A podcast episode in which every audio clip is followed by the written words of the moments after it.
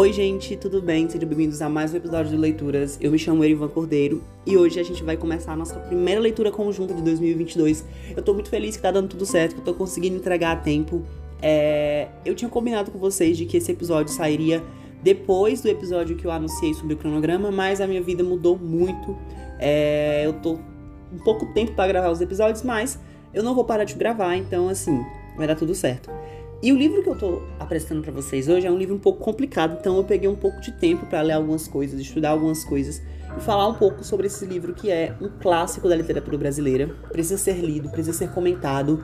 É, eu acho interessante quando eu tava lendo esse livro que eu via poucas pessoas falando sobre ele, sabe? Eu fazia algumas pesquisas na internet, eu via poucas pessoas discutindo sobre ele e sobre o autor.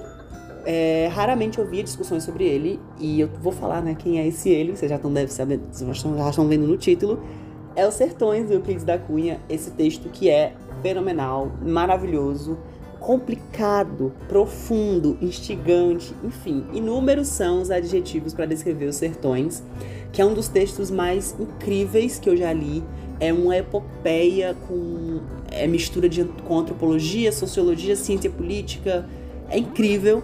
É, talvez é o livro de literatura que eu li que menos se enquadra no aspecto literário da coisa, o Euclides da Cunha é um autor que desbrava bastante né, esse universo é, é, é, místico. É um dos autores que escreve de forma mais interessante que, que eu já li. Né, ele sabe usar muito bem as palavras. E hoje a gente vai discutir um pouco sobre quem foi o Euclides da Cunha, por que, que ele escreveu os Sertões, de onde, onde surgiu essa, essa, essa, iniciativa de escrever os Sertões, o que, que de que que fala os Sertões, né? Quais são os personagens principais dessa história. E vamos, e vamos discutir um pouco sobre o primeiro livro, que é o livro A Terra, né? Para quem não sabe, gente, eu vou explicar depois para vocês, mas Os Sertões é composto por três livros, né? O livro que eu tenho, ele tem três livros juntos. Eu vou indicar alguns livros e alguns textos para vocês lerem, para se basearem para começar essa primeira leitura. E vou falar também um pouco sobre como é que foi minha experiência com Sertões agora no início, né? Na próxima, o próximo episódio vai falar sobre a segunda parte do livro e assim por diante. Vamos juntos falar sobre esse livro que marcou a literatura brasileira pré-modernista, né? Inclusive, gente, estamos aí comemorando esse ano 100 anos da Semana de Arte Moderna e para, né, começar as comemorações, iniciaremos aí com um autor pré-modernista, né, pré-moderno, para a gente entender como é que foi esse processo de transição lá dos, dos parnasianos agora para os modernos. Então, assim, vamos lá que hoje a gente vai falar muito, muito, muito. Como diria Juliette, eita mulinga, né, gente? E os sertões vai começar agora.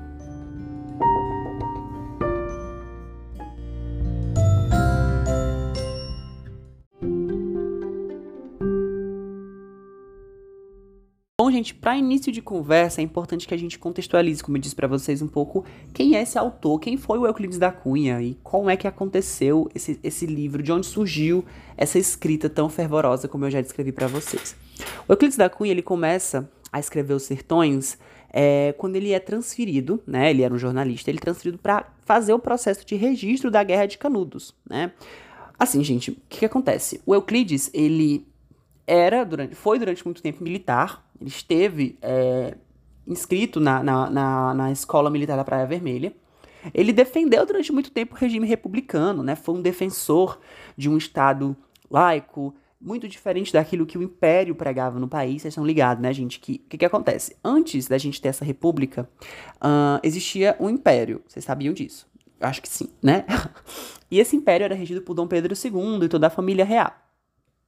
Esse império, ele tinha como principal definição, veia política, né, a ideia de, é, de, do catolicismo, né, a religião oficial do império era o catolicismo, inclusive depois, quando Dom Pedro II é, é, romper com a igreja católica, no finalzinho do reinado, né, vai acabar sendo um dos principais motivos para o fim do segundo reinado no país.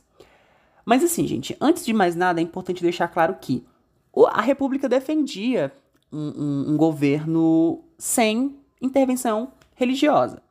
E o, e o Império defendia um governo com intervenção religiosa, basicamente era isso. Surge naquele momento a figura, dos, a figura messiânica. E o messianismo no Brasil dava um episódio só sobre isso, gente. Vou ser sincero com vocês. Mas esse não é o ponto do nosso episódio. A gente vai comentar isso depois, mais pra frente. Mas o messianismo, ele surge nessa época, né? As pessoas, elas começam a ficar desamparadas, principalmente em regiões esquecidas, como era o caso do Nordeste e de dos sertões da Bahia, de Pernambuco, do Ceará. e vai acabar enfraquecendo muito o poder das grandes oligarquias, né? Porque essas pessoas tinham nessas figuras sacras, nessas figuras é, andantes, como era o caso do conselheiro, aqui em Canudos, tinham o resguardo da, da fé, da devoção e afins. Então, essas pessoas, esses andarilhos, muitos deles eram contra a República, justamente pelo fato de que a República repudiava né, é, é, a adesão aos fatores religiosos, aos às ideias religiosas. Isso vai ser motor de discussão quando, quando aconteceu a primeira confusão, entre aspas, entre Canudos e a República. Porque Canudos foi, durante muito tempo, interpretada como um reduto monarquista. Né? Eram os monarquistas que queriam trazer de volta Dom Pedro II. Só que quando Euclides vai para os sertões, ele observa que não é assim. Né? Ele observa que o que está acontecendo é um crime. Né? Porque é, é, é, são trabalhadores, são pessoas pobres né? que estão lutando contra o exército brasileiro. Né? Então, inclusive, o Euclides diz o seguinte: aquela campanha lembra um refluxo para o passado e foi, na significação integral da palavra, um crime. Denunciemo-lo. Isso é interessante pensar. Né? É interessante pensar que o próprio Euclides da Cunha, que já foi um militar, rompe com essa visão positivista e aponta né, essa, esse crime cometido contra os habitantes de Canudos. Mas eu vou explicar o que foi, quem é Canudos, gente, o que, que acontece, que diabo é Canudos. Eu vou explicar para vocês tudo certinho. Agora a gente vai começar a contextualizar um pouco o livro. O livro, como eu disse para vocês, ele foi escrito em 1902 Nessa época, estava em vigor na literatura brasileira o que a gente conhece como pré-modernismo. O pré-modernismo ele não é um, um, um, movimento literário como é o modernismo, como é o parnasianismo, o romantismo. Ele é um processo de transição, né? Os escritores pré-modernos, eles são bem eh, são caracterizados como escritores de transição. É o caso, por exemplo, do Lima Barreto, do próprio Monteiro Lobato e o caso do Euclides da Cunha, né? Esse livro, ele tem uma característica interessante, como eu já disse para vocês, que é uma característica jornalística. Né? O Euclides dá para os sertões essa característica, esse, esse, esse, esse registro jornalístico das coisas. É claro que, né, apontando sempre é, os fatores mais interessantes, né? como, por exemplo, a ideia de, de, de que de fato ali não era um reduto monarquista. Uma coisa interessante de perceber no livro é a transição do pensamento de Euclides. Né? Ele começa bastante convicto de que aquele povo, de que aquele povoado, de fato eram monarquistas e que precisavam ser extintos, né? mortos, mortos. E depois ele muda de opinião, ele vê que não, né? A galera ali só estava querendo viver a vidinha deles e estava lutando contra uma república que, enfim, estava querendo matar, né? Basicamente é isso. Então, assim, a história de, de, de, dos sertões começa nesse ponto, né? Quando Euclides é transferido para ir narrar para ir ser correspondente de guerra lá uh, em Canudos. Os Sertões é dividido em três partes, né? Ele é publicado depois do fim da guerra e ele é dividido em três partes. A primeira parte, como eu falei para vocês, chama-se A Terra. A gente vai discutir essa parte hoje. Nessa parte, o Euclides vai falar um pouco sobre os aspectos geográficos, morfológicos, é, é, é, é campo, terra, seca e por que que os Sertões é assim. Basicamente é isso que ele vai falar aqui. É um tratado geográfico e essa parte é a parte mais complicada do livro. Eu, eu assumo para vocês que eu penei muito aqui, demorei muito tempo para passar dela porque é uma parte complicada que precisa de um conhecimento extra em, em geografia. Então, assim, quem não gosta muito de geografia, pula fora, né? Só os meninos, pula fora. Porque realmente essa parte aqui dos sertões ela é bem complicada. Precisa ser discutida, mas é complicada. Porque o que, que acontece, gente? Os sertões, o Euclides era um determinista. E aí a gente já começa a discutir as principais teorias que estão presentes no livro. Né? A gente vai falar disso depois, quando a gente estiver falando sobre a segunda parte do livro. Mas o Euclides era um determinista, então ele entendia que o seio, né, a, o local, o meio onde você vive, é, tem influência sobre as suas ações. Então, basicamente, o Euclides dizia que se você nasce, por exemplo, em um local que é muito seco, árido, enfim, podre, como eram os sertões, as pessoas vão, de certa forma, é, responder da mesma forma. Vão ser pessoas áridas, vão ser pessoas podres, vão ser pessoas complicadas de lidar. No caso, ele não usa essas palavras, ele, ele diz que o, o sertanejo é um forte, né? Ele não tem o ractismo, que seria essa, essa ideia de, de fraqueza, né? Ele não tem o raquitismo de quem mora no sul. Ele é um forte porque ele convive com a seca, ele convive com o solo árido, com o solo é, é, é, complexo, complicado do sertão. Então, o Euclides ele é levado para estudar sobre esse ele é levado para registrar esse, esse processo de guerra, chegando lá, muda de opinião e escreve Os Sertões em 1902. A primeira parte do livro ela fala sobre os aspectos geográficos, morfológicos, sobre a seca e afins. É uma, um, uma parte bem determinista. A segunda parte, a parte do que, a gente, que é intitulada O Homem, a gente não vai falar dela hoje. É, essa parte ela é bem interessante também de se, de, de se tratar, porque é uma parte onde o Euclides vai falar sobre os aspectos antropológicos do sertanejo. Quem é o sertanejo? Qual é a cultura do sertanejo? O sertanejo, no caso, é, por exemplo, né? Ele tem é, aspectos culturais diferentes do brasileiro, né? Quem é, quem formou o, o sertanejo, né? O sertanejo tem mais traços negroides, é, indígenas, ele tem mais traços é, é, europeus. Quem é o sertanejo? Né? Então Euclides da Cunha ele vai traçar todo o panorama antropológico, né? Pegando desde as raízes indígenas dos, dos, dos nordestinos até as raízes é, é, é, europeias, passando pelas raízes é, é, africanas, né? ele vai traçar todo um panorama antropológico. É aqui também que ele vai ser um pouco racista, né? Porque não? Né? Século XIX, é, o Euclides está bebendo muito dessa fonte, né? Os primeiros textos de, de, de, de, de determinismo biológico já estavam sendo produzidos, então Euclides vai beber muito dessa fonte também. Mas a gente não vai falar dessa parte aqui hoje, a gente vai falar depois, né? Porque nessa parte é apresentado o personagem principal do livro, que é o Antônio Conselheiro, gente. O Antônio Conselheiro é uma figura à parte na história do Nordeste, é uma figura central para pensar a, a religiosidade, né, gente? Gente, o, o, o Antônio Conselheiro é um personagem que, assim, não tem por que a gente não falar do Antônio Conselheiro. É um personagem central na nossa história. Quem é nordestino tem que entender quem foi Antônio Conselheiro e a importância que ele teve para o processo de desenvolvimento é, da fé, né, do processo de desenvolvimento do que a gente entende como messianismo. Nessa parte a gente vai falar sobre messianismo de forma mais elaborada, de forma mais contextualizada, que só estou passando por cima. E a última página do livro, a última parte do livro, na verdade, ela vai falar um pouco sobre o que a gente entende com o que foi a luta. O Euclides vai descrever como é que foi esse processo de luta. É a parte mais literária do livro, já estou nessa parte, né? É a parte mais literária, é a parte mais fácil, de certa forma, de ler. E a parte que a gente mais entende o brilhantismo do Euclides da Cunha, né? Porque é uma parte muito bem descrita, muito bem específica, que você vê o conflito acontecendo no momento. E você vê que o conflito começou por pouquíssimas coisas, né? Então, assim, é um texto interessante, é um texto instigante, mas um texto desafiador. Então, se você está querendo ler Os Sertões, se você quer começar a ler Os Sertões agora com essa leitura conjunta que nós vamos fazer aqui no, no Leituras, é um primeiro passo, você vai dar. Se você não gostar, tenta um pouquinho, vai ler uma página por dia, duas por dia, até dez por dia, e você já vai, quando você vê, já, já vai ter terminado o livro. Essa primeira parte realmente é mais complicada, é um pouquinho mais trabalhosa, mas vale a pena. Então, assim, vamos entender quem foi esse homem, Euclides da Cunha. Quem, que livro é esse, gente? Que, que livros são esses? Quem foi Euclides da Cunha e por que, que ele vai falar de Canudos? Qual é. Que ligações são essas? Como é que Euclides da Cunha inicia esse processo de escrita e descrição tão minuciosa da vida do sertanejo? Já já a gente vê isso.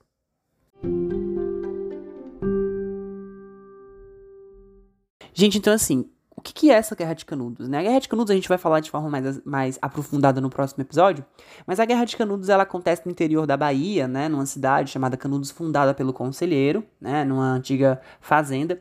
O Euclides da Cunha ele vai para lá, ele presencia uma parte dessa guerra, né, ele era correspondente, como eu falei, do jornal O Estado de São Paulo, e ao mesmo tempo, ele escreve o texto, ele escreve esses processos e ele entende que essas, esse, esse, esse massacre aos, aos, aos habitantes de, Canudo, na, na, de Canudos, na verdade, era um, um, um crime. Né? É, Os Sertões é uma das, da, das epopeias mais interessantes né, da, da, literatura brasileira.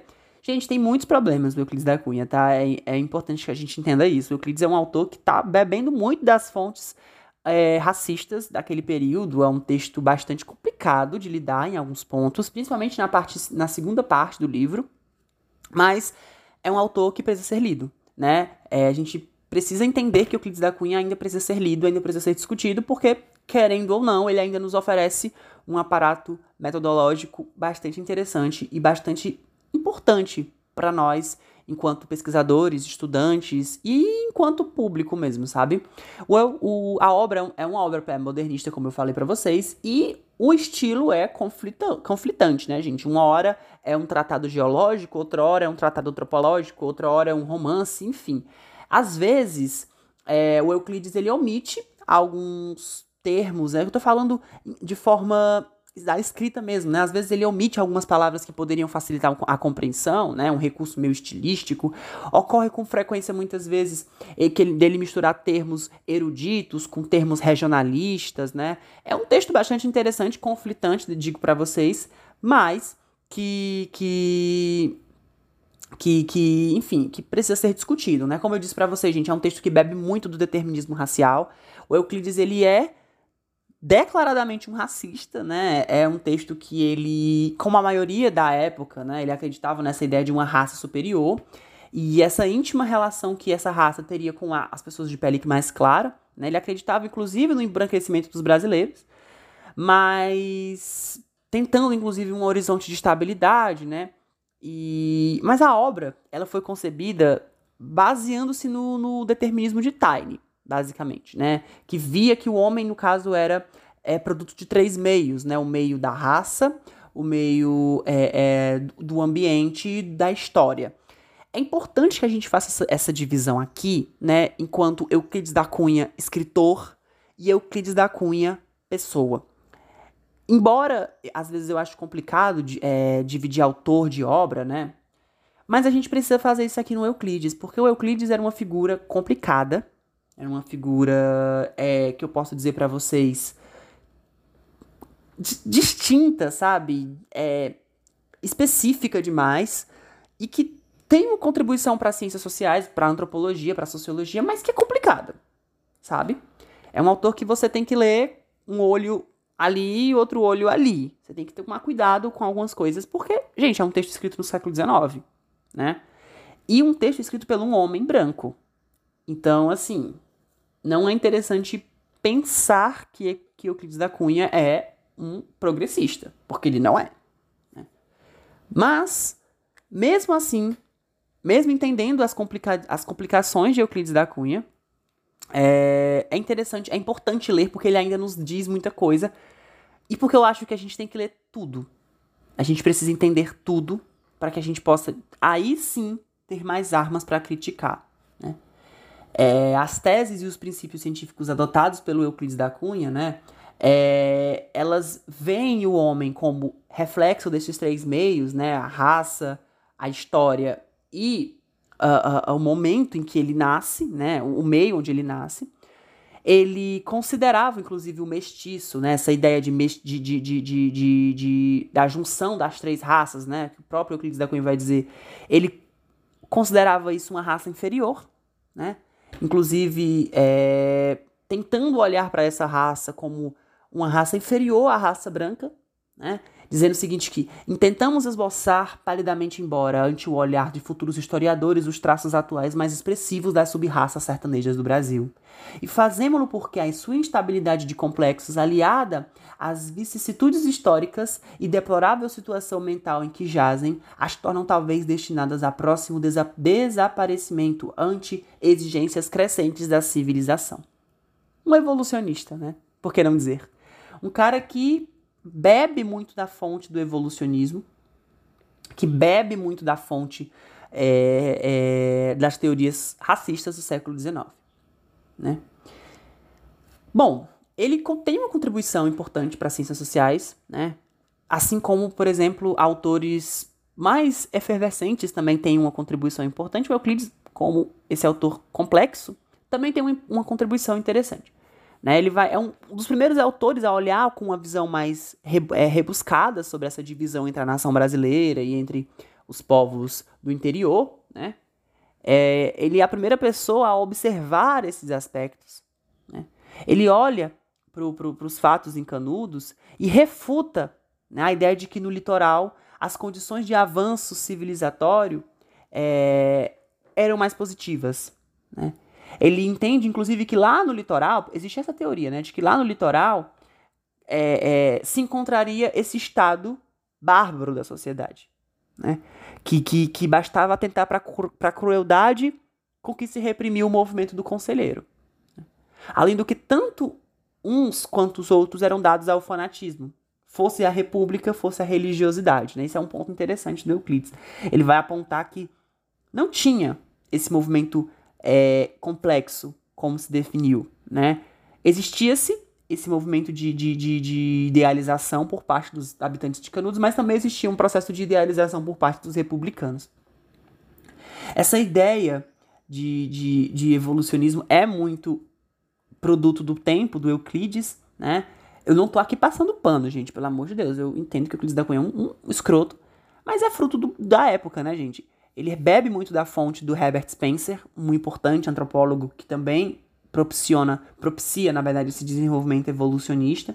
E ele se alinha com a sua metodologia é, é, jornalística, né? Para entender essas singularidades, para compreender esse todo, né? Então, assim, o Euclides é esse autor conflitante, complexo, brilhante, complicado, interessante, mas ao mesmo tempo válido.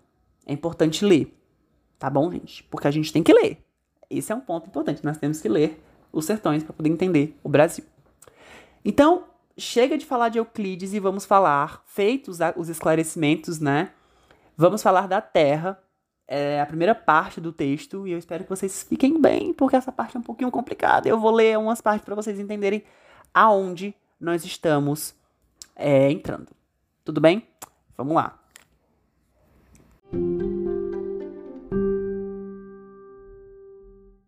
Gente, como eu falei para vocês, vamos iniciar agora a parte da Terra, né? Nessa primeira parte, o Euclides ele vai estudar um pouco sobre o relevo, solos, os processos de desenvolvimento da, da fauna, da flora, né? A região nordestina como um todo. Ele vai, inclusive, é, é, observar o grande motor de transformação geográfico do Nordeste, que é a seca, né? Ele vai, inclusive, registrar que as, as secas aqui no Nordeste, elas obedecem um ciclo de 9 a 12 anos. Isso desde o século XVIII, né, numa ordem cabalística, como o próprio vai dizer. Isso tudo, gente, está descrito na primeira parte do livro, né, na primeira parte do texto. A Terra né, é dividida em cinco capítulos. O primeiro capítulo ele vai falar sobre alguns aspectos preliminares. Né? O segundo ele vai falar um pouco sobre o golpe de vista do alto do Monte Santo, né? Qual é a visão que se tem de cima de Canudos?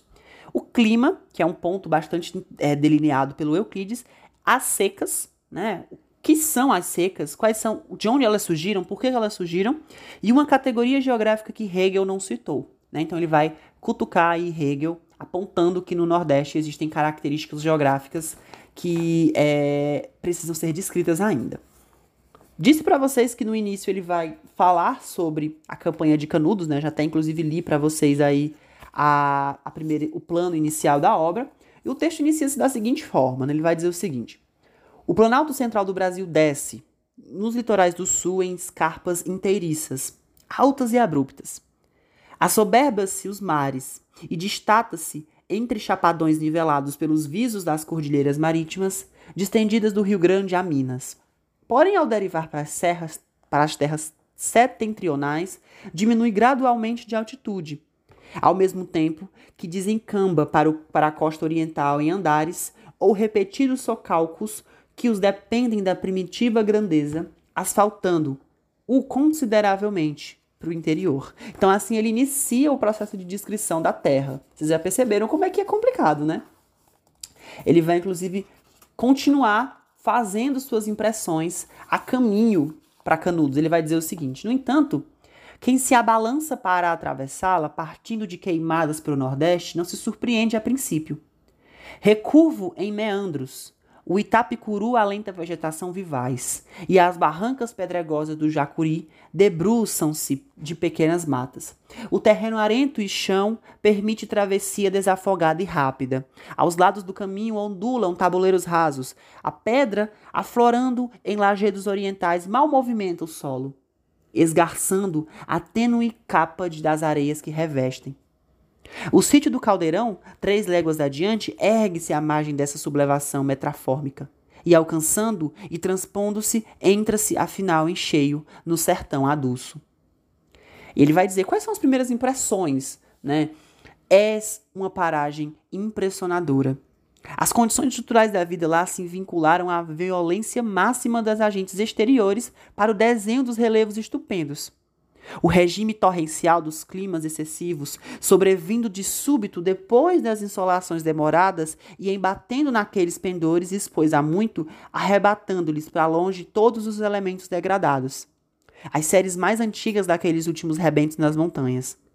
Todas as variedades cristalinas e os quartzos ásperos e as filades e calcários revezando-se ou entrelaçando-se, repontando duramente a cada passo, mal cobertos por uma flora toliça. Dispondo-se em cenários em que resulta predominantemente o aspecto atormentado das paisagens. Né? Então, esse é o aspecto central da obra, dessa primeira parte do texto, né? descrever esse meio. Vocês estão percebendo que é um meio árido, complexo, é, é, é seco, né? Obviamente, o homem que nasce nesse meio tem essas mesmas características. E ele vai seguir. Do alto da Serra de Monte Santo, de Canudos, atentando-se para a região estendida em torno de um raio de 15 léguas, nota-se, como num mapa em relevo, a sua conformação orográfica. E vê-se que as cordas das serras, ao invés de se alongarem para o nascente, medianas, ao troçados do vaza barris, que no caso era o rio, né, que passava em canudos, formando-lhes o divurtum aquarum, progridem para o norte. Mostram-no as serras grandes e do Atanásio correndo, e a princípio distintas, uma para o norte e outra para o nordeste, fugindo-se na do Acaru onde abrolham os mananciais intermitentes de Bedengó e seus tribários efêmeros. Galgava-se o topo da favela, volvia-se em volta o olhar para abranger um lance, o conjunto da terra, e nada mais divisava recordando-lhe os cenários contemplados. Tinha na frente a antíntese do que vira. Ali estavam os mesmos acidentes e o mesmo chão. Embaixo o fundante revolto, sob o indúmeto áspero dos pedregais, é, as caatingas estonadas. Porém, a reunião de tantos traços incorretos e duros, arregados, divagantes dos algares, sulcos de despenhadores, de despenhadeiros, socavas de bocainas, criava-lhe perspectiva inteiramente nova. E quase compreendia que os matutos crendeiros de imaginativa ingênua, olha aí, acreditassem que ali era o céu. Olha que interessante esse final.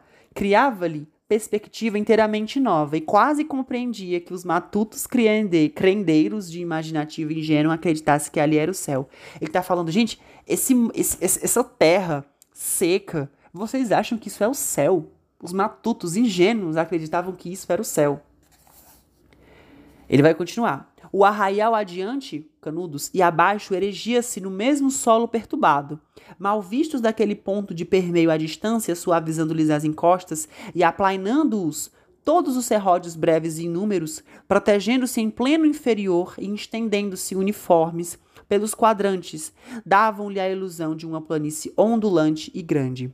Em roda, uma elipse majestosa de montanhas. Então, Canudos estava localizado dentro de montanhas, né? Entre montanhas. A cana brava a nordeste de perfil, abalado e simples, a do poço, do, a do poço de cima, proxima dos íngremes e alta. A de Cocorobó, no caso, o rio, no levante ondulado enceladas dispersas e esporões. As vertentes retilíneas ao sul, as garimpas do Cambaio. No correr para o poente e para o norte, os contornos agitados de Caipã.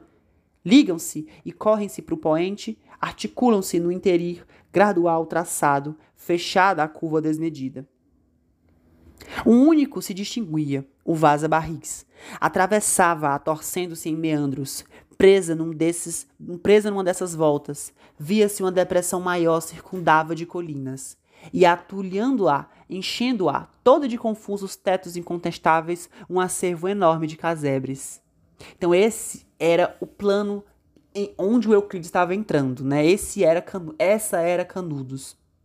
E aí ele vai falar um pouco do clima. Como é que era o clima de Canudos? Dos breves apontamentos indicados, diz ele, resulta que caracteres geológicos e topográficos a par dos demais agentes físicos mutuam naqueles lugares as influências características de modo a não se poder afirmar qual o, pro, o preponderante. Se por um lado as condições genéticas reagem fortemente sobre os últimos, estes por sua vez contribuíram para o agravamento daquelas. E todas persistem nas influências recíprocas. Deste perene conflito feito num círculo vicioso, indefinido, ressalta a, a di di dignificação mesológica do local. Não há abrangê-la em todas as modalidades. Escasseiam-nos as observações comuns. Mercer da proverbial indiferença com que nos volvemos às coisas desta terra, com a inércia cômoda dos mendigos fartos. Nenhum pioneiro da ciência suportou ainda as agruras daquele rincão sertanejo em prazo suficiente para definir. Aqui ele está falando sobre o clima, né? Que o clima era de complicadíssimo, né? Ele está dizendo que nenhum, nenhum é, é, é, antropólogo, sociólogo aguentaria sobreviver naquele clima. E ele vai ver que, na verdade, o que mais demarca os sertões, na verdade, é a seca. Né? Ele vai dizer o seguinte, lá no capítulo 4, o seguinte. O sertão de Canudos é um índice sumariado à fisiografia do sertão do norte. Resume-os, enfeixa os seus aspectos predominantes numa escala reduzida. É-lhes, de algum modo, uma zona central comum. De fato, a inflexão peninsular extremada pelo Cabo de São Roque faz com que para ele convijam lindes interiores de seis estados: Sergipe, Alagoas, Pernambuco, Paraíba, Ceará e Piauí, que o tocam ou demoram distante em poucas léguas. Excusamo-nos de longamente a estudar averbado o desbarate dos mais robustos espíritos no aprofundar-lhes a Gênesis teatantes ao trave de sem números de agentes complexos e fugitivos. Indiquemos, porém, inscrita num traçado de números inflexíveis, esta fatalidade inexorável. Ele vai detalhar o que para ele seria a gênese da seca e vai dizer o seguinte: As caatingas, então, a travessia das vareiras sertanejas é a mais exaustiva que a de um estepe nua. Nesta, ao menos, o viajante tem um desafogo de um horizonte largo e uma perspectiva de plenuras francas.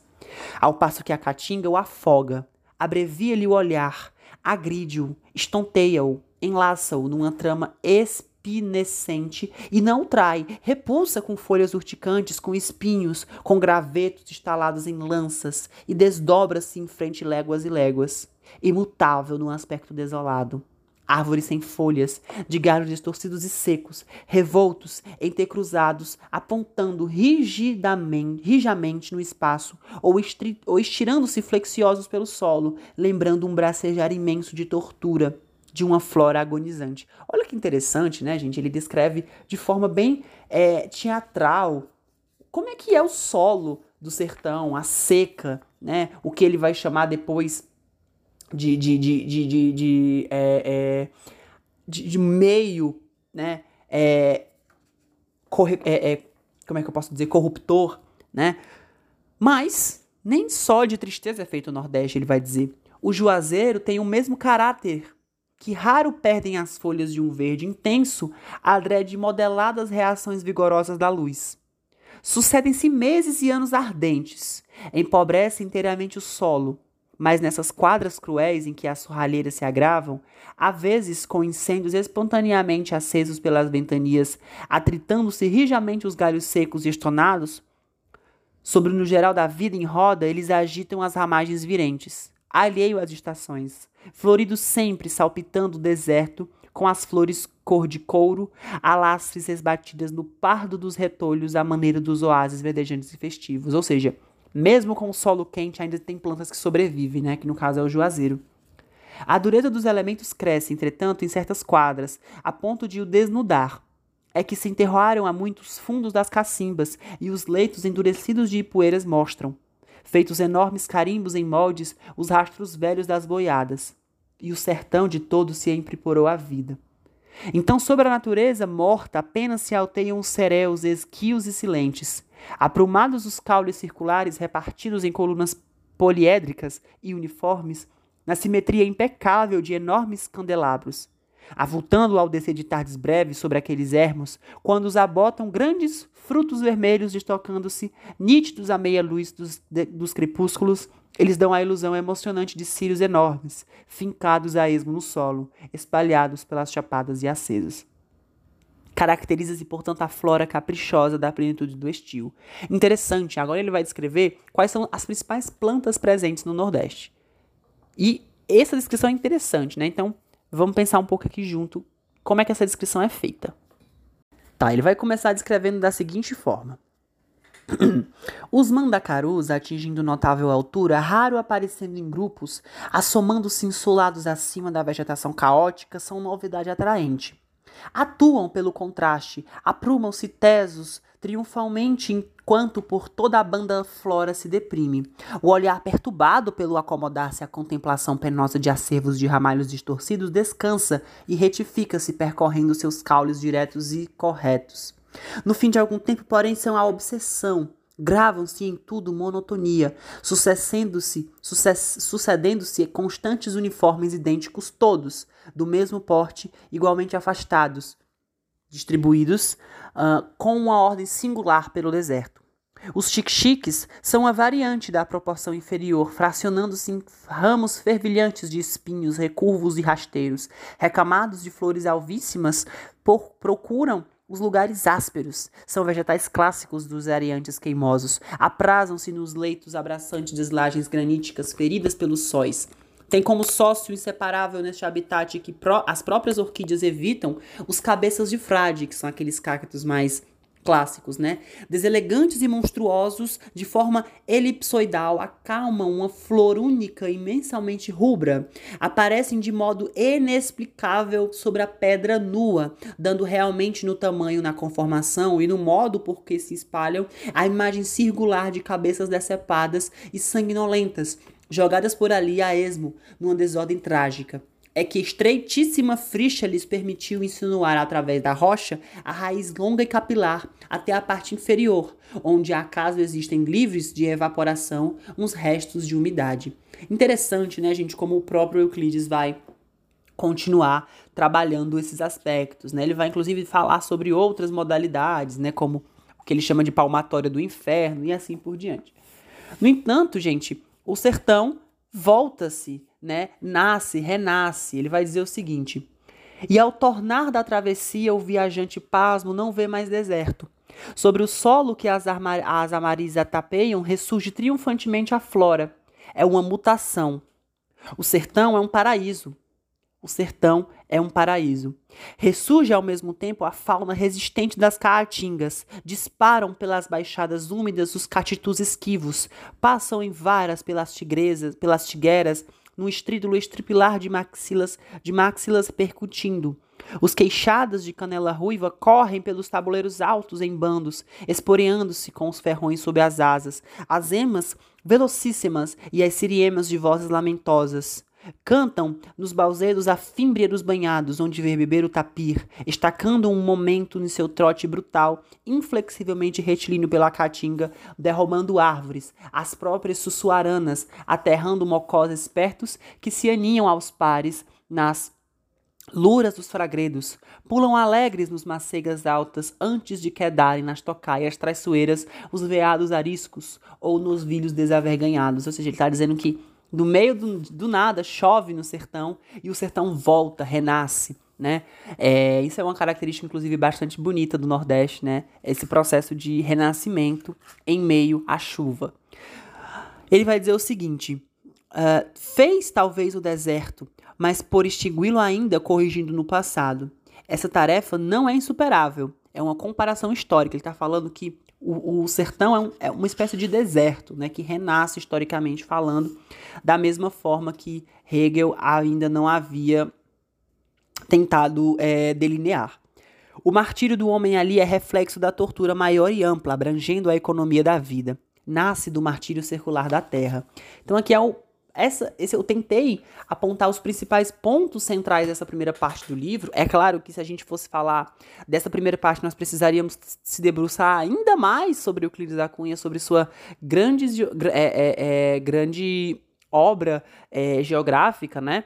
Lembrando que essa obra ela tá dividida em três partes, a gente ainda vai fazer mais episódios para falar sobre isso.